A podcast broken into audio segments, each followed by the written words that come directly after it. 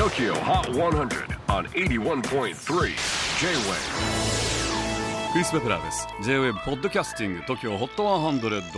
えー、ここでは今週チャートにしている曲の中からおすすめの一曲をチェックしていきます。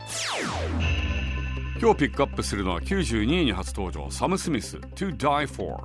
5月に2年半ぶり3作目のスタジオアルバムをリリースするサム・スミス。その先行シングルとして2月14日バレンタインデーに公開されたのがアルバムタイトルソングの To Die For 命をかけてもいいと思えるような相手が欲しい。だけどまだ見つからない。という内容なんです。サム曰く孤独なバレンタインデーを過ごす全ての人に捧げる曲と言っていました。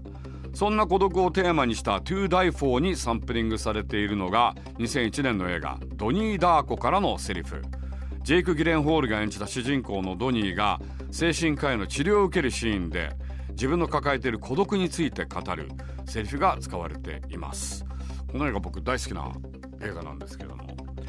あのちょっと不条理な感じなんですけどね。あのもし機会があれば皆さんも見ていただきたいと思います。ちなみにサムは男性でも女性でもない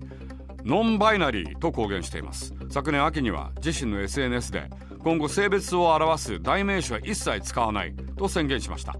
そのため海外のメディアでは新曲についてのレビュー記事にも「he」ではなく「they」という言葉が使われていると。まあ多分サムの中にはいろんな人がいろんな人格が存在しているんでしょうね。